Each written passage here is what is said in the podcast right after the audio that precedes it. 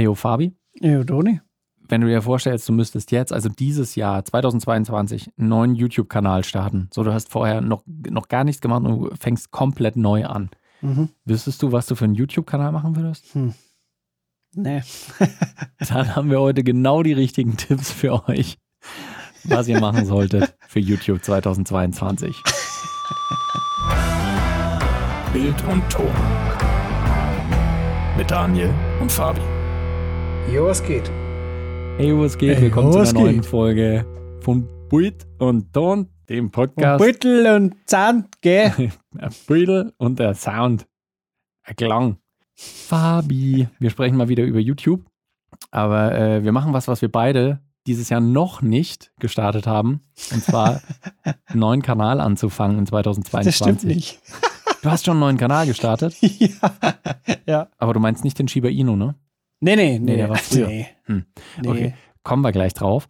Aber äh, 2022, es ist so, dass YouTube mittlerweile seit ungefähr 15, 16 Jahren schon existiert und in dieser Zeit hat sich die Plattform natürlich extrem gewandelt. Mhm. Es gibt noch einige Leute, die von den ursprünglichen Jahren mit dabei sind und heute auch noch großen Erfolg haben. Manche sind vielleicht auch nur deswegen noch erfolgreich, weil sie das Glück hatten, dass sie ganz am Anfang halt welche der ersten waren und deswegen groß geworden sind und halt einfach durchgehalten haben.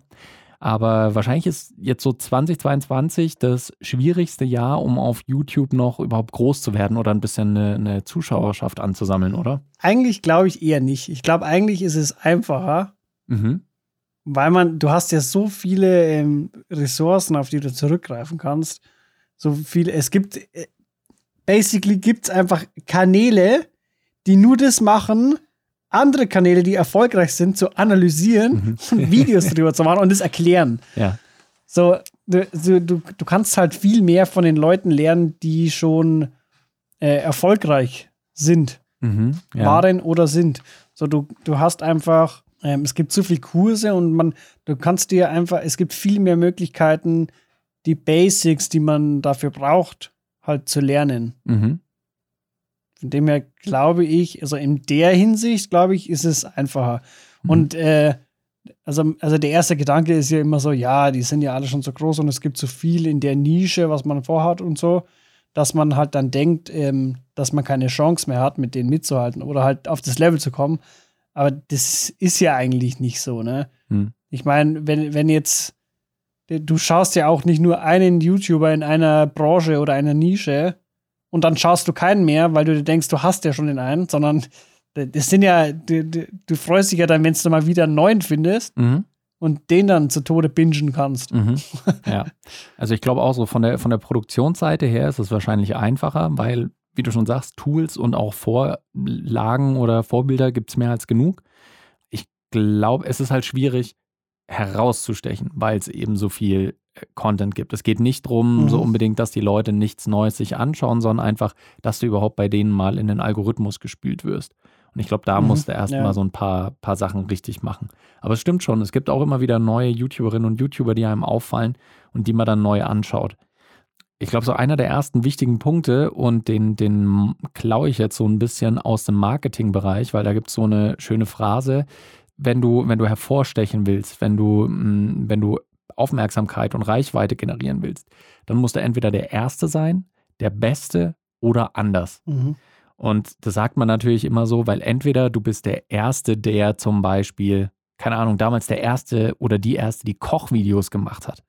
Stellt euch mal vor, wie das halt einfach in, bei YouTube durch die Decke gegangen sein muss. Irgendwie bis dahin hast du nur irgendwelche Gag-Videos und plötzlich da jemand, der halt Rezepte zeigt einfach, wo du dir denkst, Ja. ach geil, schau mal, da kann ich was lernen und einfach hands-on so, mm. so. Natürlich, nach einer gewissen Zeit gibt es irgendwie 50.000 Leute, die Kochvideos machen. Wenn du dann hervorstechen willst, dann musst du halt entweder der Beste sein, dass du irgendwas besser machst von der Produktionsqualität, von den Rezepten, die du machst, von der Verständlichkeit her irgendwie besser sein einfach oder eben anders, dass du äh, auf eine Anders ist besser als besser, ne? Da gibt es ja auch den Spruch. Genau, das sagt man auch, weil es halt einfach einen hervorstechen lässt. Sei es dann bei Beispiel Kochvideos halt, dass man äh, irgendwie eine abgefahrenere äh, Art und Weise hat, es rüberzubringen, weil man Gags mit einbaut, weil man so ungewöhnliche Rezepte macht, weil man es verknüpft irgendwie noch mit einem anderen Genre oder was. Ich, ich habe jetzt gerade irgendwie eine Kanalidee. Zu welch mit Kochvideos? So, ich weiß nicht, Ko Kochvideos, ja. Weil, also, ich weiß nicht, ob es sowas schon gibt. Vielleicht kennt ihr irgendeinen Zuhörer in den Kanal, der sowas macht, egal welche Sprache. Würde mich einfach mal interessieren. Und zwar, ähm, du hast, du, du machst Daily Content. Mhm. Einmal in der Woche machst du, machst du ein Video, wo du praktisch ähm, die Rezepte vorstellst und Mhm. eine Einkaufsliste für die komplette Woche. Mhm. Und dann kommt jeden Tag, ist es sowas wie ein, wie, wie ähm, Instagram Stories, Mhm. wo du praktisch äh, live dann Mhm. mit, den, mit dem YouTuber mitkochen kannst. Also er macht praktisch so ein im Prinzip Livestream, wie er gerade dieses das erste Gericht kocht. Und du pra Ah. praktisch Mhm. begleitest du den die komplette Woche. So am, am Samstag, Samstagmorgen kommt das Video mit, äh, mit den Rezepten, also was auf die nächste Woche auf uns zukommt Mhm. und äh, Einkaufsliste, dann gehst du einkaufen und ab Sonntag geht es dann praktisch los. Mhm. Oder Sonntag ist Cheat Day, dann kannst du zum Mac fahren oder whatever. Ja. Und ab Montag geht es dann los, dass du jeden Tag von dem dann halt ein Video anschauen äh, kannst, Mhm. wie er äh, jeweilige Rezepte kocht. Ja. Finde ich eigentlich kein schlechtes Konzept, weil ich, ich kann mir vorstellen, dass bei vielen Leuten, die halt so Meal Prepping machen oder sich was planen, äh, dass es bei denen häufig scheitert, halt so diese Konstanz reinzubringen und es durchzuziehen. Wenn Ja. du aber jemanden hast, also sei es, du hast einen Mitbewohner oder Mitbewohnerin in der WG, die halt mitmacht, dann ist es natürlich einfacher, weil, wir, weil ihr euch gegenseitig immer pusht. Oder du hast halt jemanden auf YouTube, der dann diese Videos hat und dann schaust du jeden Tag diese Videos an, währenddessen kochst du dann einfach mit und dann ist das halt so easy going. Also finde ich eigentlich eine geile Idee. Alter, ich hab da voll Bock drauf. Auch schon wieder. Und äh, da ist das Ding. Das ist so, äh, so eine Mischung aus, natürlich, du bist der Erste, der dann irgendwie Cooking, Vlogging macht. Natürlich unter Vorbehalt, wenn es das noch nicht gibt. Und andererseits natürlich äh, kann man auch sagen, das ist anders, weil es gibt natürlich Kochleute auf YouTube, aber halt dann noch niemanden, der das in diesem Format macht. Mhm. Deswegen äh, sind das, glaube ich, schon mal so generell, was heißt Regeln, aber hilfreiche Tipps, um nochmal hervorzustechen. Wir, äh, wir haben natürlich damals, als wir unsere Kanäle gemacht haben, haben wir einfach geschaut, was ist unser Interesse. Und äh, Technik-Reviews oder ähm, Audio- und Videotipps gibt es natürlich schon relativ viele auf YouTube. Deswegen ist auch da wieder das Ding, man muss irgendwie so seinen eigenen Twist mit reinbringen. Und äh, bei vielen reicht auch schon die Persönlichkeit. Deswegen lasst euch auch nicht entmutigen, wenn ihr jetzt das Gefühl habt, ihr habt nicht irgendwie die Killer-Idee. Teilweise ist es auch einfach nur der Mhm. Charakter, der dann da vor der Kamera zu sehen ist, der dann komplett irre ist oder einfach nur einzigartig. Für, für mich ist auch dieses, ähm, für mich ist es eigentlich gar kein Argument zu sagen, es gibt ja schon so viele, weil das Ding ist, wenn, gerade in diesem Review-Game ist es so, wenn ich mir irgendwas vorstelle, was ich haben will, schaue ich mir natürlich erstmal ein paar Reviews an, ne? Mhm. Und ohne Scheiß, so, ich, da, das ist eigentlich der Punkt, wo ich dann auch mal so neue Kanäle finde. Weil äh, es gibt dann nicht den Punkt, wo ich dann sage, okay, ja, jetzt bin ich überzeugt, sondern ich schaue dann bis zum Ende, selbst wenn ich das Ding schon da habe oder bestellt habe, dann schaue ich mir immer noch weiter irgendwelche anderen Reviews an. So, je mehr, desto besser, weil ich einfach in dem Moment dann so Bock auf das jeweilige Produkt habe. Ja. Mm, Wir, wir haben auch schon mal über, äh, über so Strategie bzw. Ansatz gesprochen. Bei uns war es in der Folge Qualität versus Quantität. Ähm, Mhm. Ist gar nicht so lange her, vielleicht so zehn Folgen her. Und ähm, das ist vielleicht auch ein ganz interessanter Ansatz, weil am Anfang wird einem häufig, wenn man auf YouTube dann tatsächlich nach Tipps sucht oder auch bei Blogs und ähnlichem nach Tipps sucht, was man dann, mh, wie häufig man hochladen sollte, dann wird einem ganz häufig geraten, dass man doch wöchentlich ein bis zwei Videos und regelmäßig ist ganz wichtig Ja. und äh, viele, viele Videos posten. Und natürlich zum gewissen Grad stimmt es, weil je mehr Videos man hat, desto mehr Sachen gibt es theoretisch von einem, die gefunden werden können oder die sich Leute anschauen können, was dann nochmal Wachstum für den Kanal bedeutet. Aber äh, ich glaube, wir waren ja da so ein bisschen zu dem Schluss gekommen, dass wir eigentlich es besser finden, Qualität zu bevorzugen und zu sagen, ich mache lieber ein paar weniger und nicht ganz so regelmäßig, aber da halt dafür halt Videos, die wirklich interessant sind oder neuartig oder hinter denen ich einfach wirklich stehen kann. Ja. Ja, stimmt. Und Deswegen, ich meine, wir sind jetzt beide nicht die, die mega krassen YouTuber, von daher ähm, will ich jetzt nicht sagen, das ist der Geheimhack, äh, äh, um größer zu werden. Also versteht uns da nicht falsch. Das ist e- eher so mental unser Ansatz, vor allem, weil ich meine, wir machen das auch nebenbei. Wir haben einen Fulltime-Job und äh, machen nebenbei halt auch noch äh, Aufträge selbstständig. Und dann noch dazu einen YouTube-Kanal zu machen, plus den Podcast hier, kostet alles Zeit. Deswegen ist, das, ist es nicht so easy, das alles in einen Schedule zu bringen. Ähm, das Einzige, was ich sagen würde, am Anfang, wenn man den Kanal startet, dann würde ich tatsächlich auch empfehlen, viele Videos rauszuhauen, damit man mal so einen Grundstock hat. Lass es fünf bis zehn Videos sein erstmal. Ja. Weil stellt euch vor, eins von euren Videos geht richtig gut und viele Leute schauen dann auf euren Kanal und gucken dann vielleicht, okay, äh, was hat der oder die noch gemacht, was kann ich mir noch anschauen? Dann ist da einfach nichts mehr. Dann ist es so, ja, okay, schaue ich jetzt halt nicht mehr und ciao und im schlechtesten Fall kommen die nicht mehr wieder. Wenn aber ein bisschen was da ist, sind sie länger in der Schleife, abonnieren vielleicht eher mal. Von daher ist es am Anfang, glaube ich, ganz gut, wenn man einen Grundstock hat, dass man vielleicht am Anfang direkt so zwei, drei, vier Videos auf einen Schlag raushaut. Mhm. Und dann kann man ja schauen, was für einem Rhythmus man sich einpendeln kann. Also ich glaube, der, der, der Aufschlag ist schon gar nicht mal so unwichtig. Du hast auch gerade gesagt, du hast 2022 schon einen neuen YouTube-Kanal gestartet, Fabi. Mhm. Was ist das denn Ja. für ein neuer YouTube-Kanal? Ähm, so, das Thema an sich ist eigentlich äh, im Prinzip sowas ähnliches, wie ich es jetzt schon mache. Mhm. Bloß, äh, ich, haben wir, ich glaube, wir haben online noch gar nicht drüber geredet. Ne? Wir haben ja beide ähm, schon öfter mal überlegt, dass wir auch noch einen äh, englischsprachigen Kanal machen wollen. Mhm. Und den habe ich jetzt schon mal erstellt. Ja, okay, okay. Also Das da heißt, ist noch nichts- drauf und es ist auch nichts gedreht oder so. Mhm. Ähm, aber für, für den äh, normalen Kanal Mhm. habe ich jetzt schon wieder ein paar neue Ideen. Also Asana ist wieder gestartet worden. Weil Asana ist ja mein äh, Projektmanagement-Tool Mhm. im Prinzip. Ne? Das heißt, ich, ich, ich kann dich jetzt die nächsten Wochen ein bisschen triezen und sagen, Fabi, wann kommt das neue Video? Fabi, wann kommt Ja. das neue Video? Ja.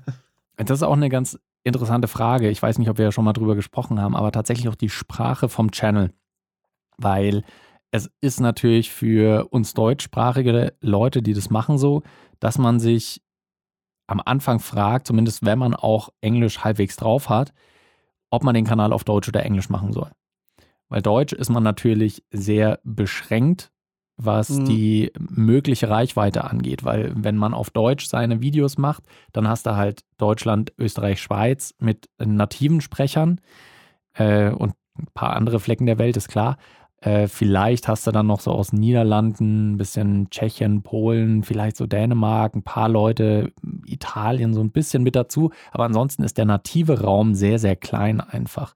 Und in den USA, in China ist ein schlechtes Beispiel, äh, Australien, Afrika, da schauen sich die Leute natürlich deutschsprachige Videos nicht einfach. wirklich an. Ja. Und Englisch ist natürlich nicht, abgesehen davon, dass, äh, dass einfach die nativen äh, englisch sprechenden Leute von halt Großbritannien äh, über USA, Kanada, äh, Australien, Neuseeland, äh, Mhm. die afrikanischen Länder, die es auch noch als native Sprache haben.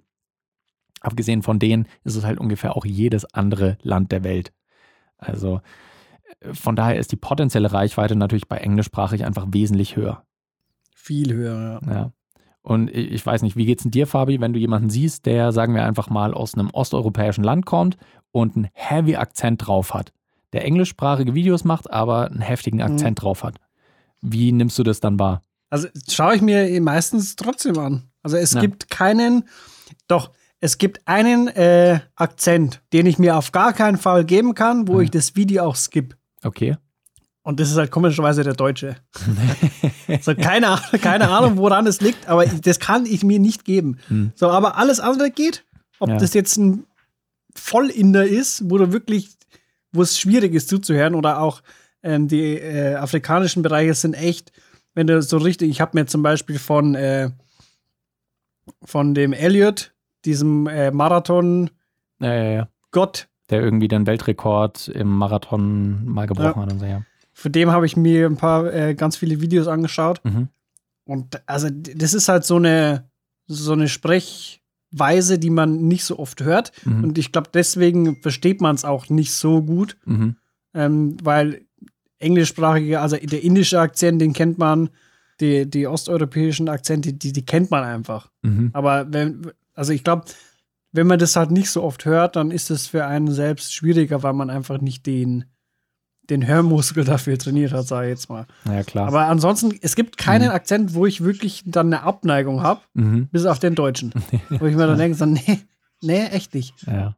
ja, gut, da sind wir natürlich extrem drauf gepolt, auch so in, Ja. der, in der Schule, wenn man das hört und dann sich so denkt, so, oh Gott. Nee, aber es stimmt. Und äh, das ist das auch, das finde ich genauso. Und das ist auch Das, soll aber jetzt nicht heißen, dass ich akzentfrei Englisch spreche oder so, ne? Nein, nein, nein, nein, nein, nein. Nee, aber äh, das ist auch ein ganz wichtiges Ding so für euch, wenn ihr euch überlegt, englischsprachige Videos zu machen. Natürlich ist es nicht ganz so einfach wie in der Muttersprache. Also wenn ihr plötzlich alles einfach auf Englisch sagen müsst, dann ist es nicht ganz so spontan. Manchmal fehlt einfach der Wortschatz. Man muss Fachwörter sich vielleicht halt vorher nachschauen. Manchmal muss man auch skripten vorher, damit man einfach ein bisschen sicherer ist. Aber tatsächlich habt keine Furcht davor, dass ihr vielleicht ein bisschen deppert klingt. Weil tatsächlich Juckt ist es so, keinen. wel- Außer die weltweit Deutschen. den meisten Leuten, ja, das ist aber wahrscheinlich auch nur für uns Deutsche so. Ja, Und äh, de, dem Rest der Welt ist das halt einfach egal, weil die wollen eure Inhalte, die wollen euer Wissen, die finden das spannend und denen ist das wurscht. Deswegen YouTube ist, äh, ist halt Englisch einfach noch die vorherrschende Sprache. Und das ist ja auch ein Ding, was man bei vielen deutschen äh, YouTuberinnen und YouTubern sehen kann, die halt auch einen englischsprachigen Kanal starten, dass es trotzdem extrem gut funktionieren kann. Hm. Ähm, hier der, hilf mir aus, wir haben neulich erst über ihn gesprochen, der in, innerhalb von ein paar Monaten auf, weiß nicht, Nik, 500.000. äh, Niklas, Niklas Christel. Niklas Christel, genau. Schaut euch den mal an. Äh, englischsprachiger YouTuber, also der ist Deutscher, aber Aus- macht aus einen englischsprachigen Kanal. Und ähm, der spricht ziemlich gut Englisch. Nicht vollkommen akzentfrei, aber der spricht ziemlich gut Englisch und der ist halt auch jetzt innerhalb von wenigen Monaten auf ein paar hunderttausend Abonnenten gekommen. Weil die Inhalte halt gut waren. Und von daher, wenn ihr am Überlegen seid, also wenn Reichweite für euch das Wichtigste ist, dann kann das natürlich ein cooles Ding sein. So. Das, das Ding ist halt so, du kannst dir überlegen, will ich nur äh, die deutschsprachigen Länder erreichen Mhm. und sonst keinen? Oder will ich alle erreichen und nur nicht die Deutschen, weil die vielleicht den Akzent scheiße finden so? Ja. ja, das ist das Ding. Ich, ich meine, ich habe ja, ich weiß nicht, wie es dir ging. Äh, ich will gerne auch gleich wissen, wie, was deine Gedanken da am Anfang waren. Als ich meinen Kanal jetzt gestartet habe, Play Pause Record, der ironischerweise einen Englisch, englischen Titel hat, aber äh, als ich diesen Kanal gestartet habe, habe ich auch überlegt, mache ich deutsche oder englischsprachige Videos? Und äh, ich hätte es auch auf Englisch hingekriegt. Also ich bin des Englischen mächtig genug, dass ich das hinkriege. Mhm. Aber ich habe tatsächlich dann auch gedacht, für den Bereich, den ich bespiele, gibt es verhältnismäßig wenige YouTuber, die das, Audio. die das, ja, Nur so in Deutschland. Audiotechnik, Österreich, Schweiz. da gibt es halt nicht viele. Da gibt es, ähm, Gott, hilf mir aus. Heißt er Obli? Ich glaube, Obli heißt er. Mhm. Ähm, den habe ich gerne einige Male geschaut. Es gibt so ein paar Leute, die es nebenbei noch machen, also im Sinne von ähm, YouTuberinnen und YouTuber, die, äh, äh, die hauptsächlich eigentlich Fotografie oder Video machen und dann auch ein bisschen über Audio reden. Und, es gibt auch Audiokanäle, die aber eher so aus dem Musikgenre kommen und so Hardcore-Nerds sind, äh, die Mhm. dann über den Frequenzgang philosophieren von irgendwie drei unterschiedlichen Mikrofonen, die fast genau gleich klingen. Und das ist cool, das hat seine Daseinsberechtigung, aber ich hatte das Gefühl, einfach so die Videos, die ich mir auf Englisch gerne anschaue, gibt es in deutscher Sprache einfach nicht so. Und Mhm. dann habe ich mir gedacht, es gibt halt auch einfach viele deutschsprachige Leute, die des Englischen nicht so mächtig sind oder halt einfach nicht, nicht so gerne englischsprachige Ja. Videos schauen. Deswegen will ich die Videos, die ich auf Englisch gerne schaue, auf Deutsch machen. Ja, das ist genau, ähm, genau auch meine Denkweise gewesen, weil, äh, also bei mir ist es so, ich, äh, ich überlege jetzt gerade, ich, ich glaube, es gibt fa also fast, also ich kann es an einer Hand abzählen, was ich deutsche kan- YouTube-Kanäle regelmäßig irgendwie anschaue Mhm. oder immer mal wieder. Und der Rest, also 95 Prozent, ist alles englischsprachig. Mhm. Ja. Und ähm, ich habe aber halt auch, ähm, also im Freundeskreis ein paar, die halt auch dann lieber die deutschsprachigen Sachen auch schauen. Mhm. Oder zum bestes Beispiel ist, ähm, immer, immer wenn es äh, irgendwie um irgendwelche LOL-Weltmeisterschaften ging oder irgendwelche Mhm. größere Turniere, ne? Ja. Da habe ich mir diesen englischsprachigen Stream reingezogen mhm. und auch das Spiel selber war mir auf Englisch eingestellt, Mhm. weil das einfach für mich so, keine Ahnung. ist, ist Geschmackssache, ne? Hm. Aber ich habe halt im Freundeskreis war das so, die haben sich dann den deutschen Stream reingezogen und der war halt so kacke. Hm. So auch, auch wenn man, also ich, ich, ich kannte ja die, die Leute teilweise, ne? Von äh, früherer Zusammenarbeit. Aber ich kann, ich, das ist, das ist einfach was anderes so. Hm. Kann, kann ich mir nicht geben, aber ich habe halt, halt bei mir selbst im Umfeld gesehen, okay, es gibt halt, da ist Bedarf einfach da. Es Ja. gibt, äh, und auch, wie du sagst, gerade in dem, in, in diesem Bereich hat es halt im deutschsprachigen Bereich n- nicht wirklich viel gegeben und da war der erste Gedanke so, ja, da, da kann man noch mitschwimmen. So, da Mhm. war der Gedanke damals noch da, okay, es- da gibt es jetzt nicht so viel, da kann man noch äh, ähm, Mhm. erfolgreich werden. Aber eigentlich ist es ja vollkommen dumm, weil man schränkt sich ja selber so krass ein mit der Reichweite. Mit der Das stimmt, potenziellen Reichweite, sagen wir so. Ja. Ja, also ich meine, was, äh, was die Produktion angeht, äh, ist es natürlich wesentlich einfacher, wenn man es einfach auf Deutsch macht. Muttersprache geht immer Ja. leichter von der Hand.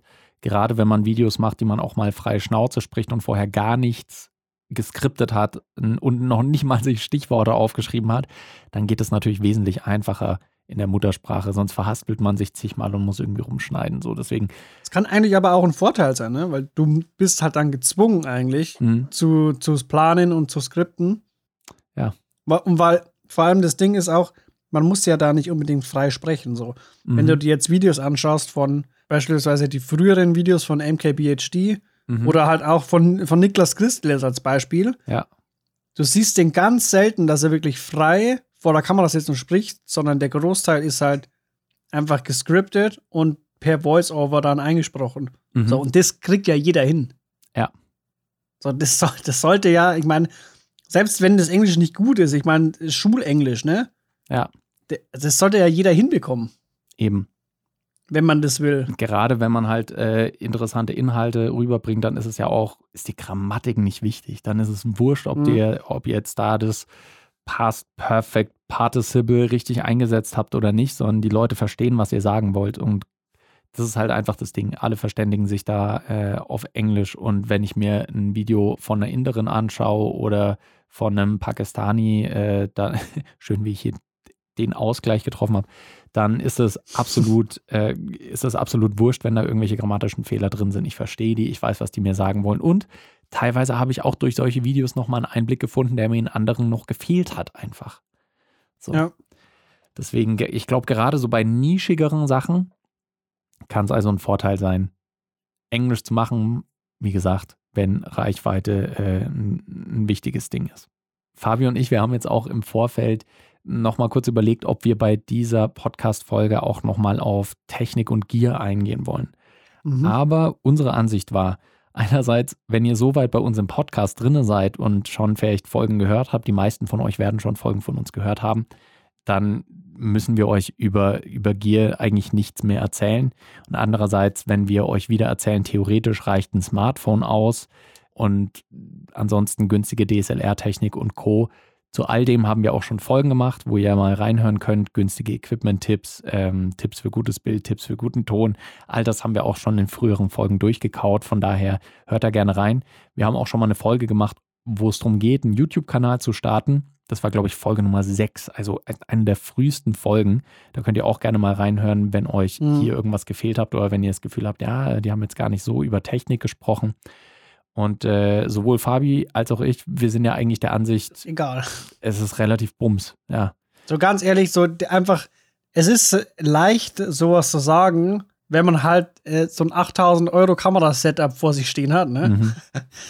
Aber der, der beste Beweis ist einfach, ich meine, schau dir, schau dir äh, zwei der krassesten Creator, die mir jetzt auf Anhieb einfallen, ne? Mhm. Mr. Beast auf YouTube und Casey Neistat.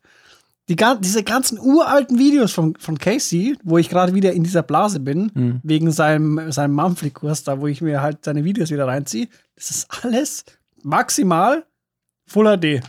Ja. Mit, mit der alten äh, Canon 70D Mhm. und du schaust es aber trotzdem an, weil das halt guter Content ist. Da ist es maximal, wenn du gerade frisch von einem 4K-Video kommst, Ja. dann denkst du dir vielleicht so, ah, das ist jetzt ein bisschen weniger scharf. Dann, dann schon. Aber ja. nach zwei Minuten ist es schon wieder vollkommen, vollkommen egal. vergessen. Und Mr. Beast auch, die, die drehen ja eigentlich nur, er hat mal in, ich glaube, bei dem, bei dem irgendwie MKBHD hat ihn mal interviewt oder so. Mhm. Da hat er gesagt, er, er bevorzugt sogar diesen äh, in Anführungsstrichen amateurhaften Look, Mhm. So, weil, weil es einfach authentischer sich für ihn anfühlt. Und die, die drehen eigentlich nur, also die haben zwar auch gute Cams, aber in, die meiste Zeit drehen die mit Mhm. einfach Stand, Standard Billo-Cams. Mhm. So nicht mal DSLR. Ich, ich ich glaube auch so, in gewisser Weise ist auch ein Anzeichen dafür, wenn du dir die ganzen großen, erfolgreichen YouTuber zumindest aus dem Filmmaking-Bereich anschaust, also die, die auch Ahnung haben davon, von denen, die drehen ihre YouTube-Videos nicht auf einer Ari. Es gibt ein paar Mhm. Irre, die ihre Videos auf einer Red drehen, aber das sind so Mhm. extrem wenige. Die meisten gehen halt auf sowas wie Sony A7S3 oder sowas. Versteht uns nicht falsch, das sind mega Kameras, äh, auch teure Kameras, aber es sind halt DSLMs. Also das ist nicht top of the line, High-End. Die könnten sich auch teurere Kameras leisten, aber die gehen halt für das, was für Mhm. sie am einfachsten und am praktikabelsten ist. Und genauso sollte man da, glaube ich, auch gerade am Anfang bei YouTube rangehen und sagen, was ist für mich das Praktikabelste? Welche, wenn ich vloggen gehe, welche Kamera habe ich immer dabei? Wenn ich irgendwas bei mir im, im Studio, Schrägstrich, Wohnzimmer, Schlafzimmer, wie auch immer drehe, was ist für mich das Beste? Naja, ich habe noch so eine DSLR rumstehen, nehme ich halt die. Schauen, was praktikabel ist. ganz ehrlich, ich habe die, die letzten äh, zwei Tage habe ich äh, aus Zufall so ein random ein paar Insta-Stories gemacht, ne? Halt mit dem Handy. Und dann am dritten Tag, also heute, dachte ich mir, okay, geil, ich nehme meine EOS M mit, drehe heute mit der und mach, äh, nehme halt dann die Videos davon für die Story her, ne? Ja. Dass ich das halt im Nachhinein hinschneide. Ich Mhm. habe keinen einzigen äh, Shot aufgenommen. Mhm. So, das macht so einen harten Unterschied, weil das Handy, das packst du mal raus und ich meine, man, man kennt da schon, also man, ich habe immer das Problem, dass ich mir denke, okay, ich bin ja ähm, in der Branche als Filmschaffender, als Videograf, Mediengestalter, Bild und Ton unterwegs und da, da hänge ich mir selbst immer so ans Kreuz, dass ich halt qualitativ krass hochwertig abliefern muss Mhm. weil, weil das halt meine Branche ist, ne? Mhm. So, ich darf mir das eigentlich nicht leisten, nur mit dem Handy zu filmen. Mhm. So denke ich mir. Aber da, wenn ich es halt dann doch mache, das sieht ja trotzdem anders aus, als wie wenn das jemand machen würde, der halt überhaupt nichts mit der Branche zu tun hat, ne? Mhm. Ja, ja. Aber man, man, man versucht sich, also man will sich dann immer selbst so einreden, so, ich muss jetzt mit meiner R5 rausgehen Mhm. und die Stories filmen im Querformat und das dann aufwendig schneiden mit Sounddesign und so. Aber nee, muss man gar nicht. Das ist vollkommen scheißegal. Ja. Das ist auch wieder, das ist auch so ein Ding, so, dass man sich selbst irgendwie so für, von irgend, für irgendjemand äh, beweisen muss oder so. Vollkommener Schwachsinn eigentlich. M- Man muss Deshalb- einfach so Handy. auch wissen, was für eine Plattform man nutzt. Also Ja. realistischerweise, also gerade so bei, bei Instagram, bei Insta-Stories oder Reels, da erwartet niemand, dass das wirklich High-End, gut ausgeleuchtet, mega Kameraauflösung, Sound geil Aber das ist. ist halt schon Ja. auch cool, ne? Also diese Food Stories, die ich da gemacht habe, die finde ich halt auch cool. Ja, also das ist das Ding so. Du kriegst ja da gut, gut genug, äh, genuge, das habe ich gerade sehr schön äh, konjugiert, eine ausreichend gute Qualität hin mit dem Smartphone und da muss man es dann auch einfach nicht äh, übertreiben. Auf jeden Fall. Ja, äh, zusammenfassend, äh, überlegen wir nochmal, wenn ihr einen YouTube-Kanal starten wollt in 2022, seid entweder der die Erste, der die Beste oder seid anders. Versucht am Anfang ein bisschen Content rauszu, äh, rauszuhauen, dass ihr eine Basis habt und ansonsten schaut, dass ihr die bestmögliche Qualität abliefert. Lasst euch nicht zu sehr stressen von regelmäßigen Upload-Plänen. Wenn ihr Deutsch oder Englisch überlegt, wenn ihr für maximale Reichweite gehen wollt, probiert mal Englisch aus. Wenn ihr merkt, es ist euch zu stressig, dann pff, startet ihr halt nochmal einen deutschen Kanal. Ist auch fair enough. Wenn ihr einen deutschen Kanal machen wollt, dann ist das auch kein Problem. Auch da besteht die Möglichkeit, dass ihr noch viel Reichweite sammeln könnt. Ähm, und technisch nehmt die Technik, die für euch am praktikabelsten ist. Übertreibt es nicht, weil je mehr man sich vornimmt, desto weniger zieht man am Ende auch durch. Ich möchte noch anmerken, dass äh, ich und der Toni, wir hatten, ich glaube, vor drei oder vier Wochen haben wir mal gesagt, wir machen jetzt pro Aufnahmesession, machen wir jetzt einfach kürzere Folgen. Dafür können wir mehr aufnehmen und Mhm. mehr posten. Das hat sich irgendwie nicht durchgesetzt. Nicht so ganz. Also es ist mehr Posten schon. Wir sind ja mittlerweile, habt ihr Ja, ja gemerkt, ja das schon, ja. zwei Folgen die Woche, aber trotzdem gehen wir immer wieder über die halbe Stunde, obwohl wir gesagt haben, wir machen ein bisschen kürzere Folgen. Aber wir hoffen, ihr verzeiht es uns. Äh, wenn ihr das Ganze unterstützen wollt, würden wir uns freuen, wenn ihr uns äh, auf eurer Podcast-Plattform ein Abo dalassen würdet. Super geil wäre sogar eine Rezension, wo es möglich ist. Aber einfach nur, wenn ihr Bock drauf habt und uns supporten wollt. Ansonsten freuen wir uns schon auf die nächste Folge mit euch, die jetzt innerhalb weniger Tage schon wieder kommen wird. Und äh, bis dahin, habt eine gute Zeit, macht's gut und bis bald. Ciao. Ciao. Wir brauchen mal eine neue Schlussformel. Ja.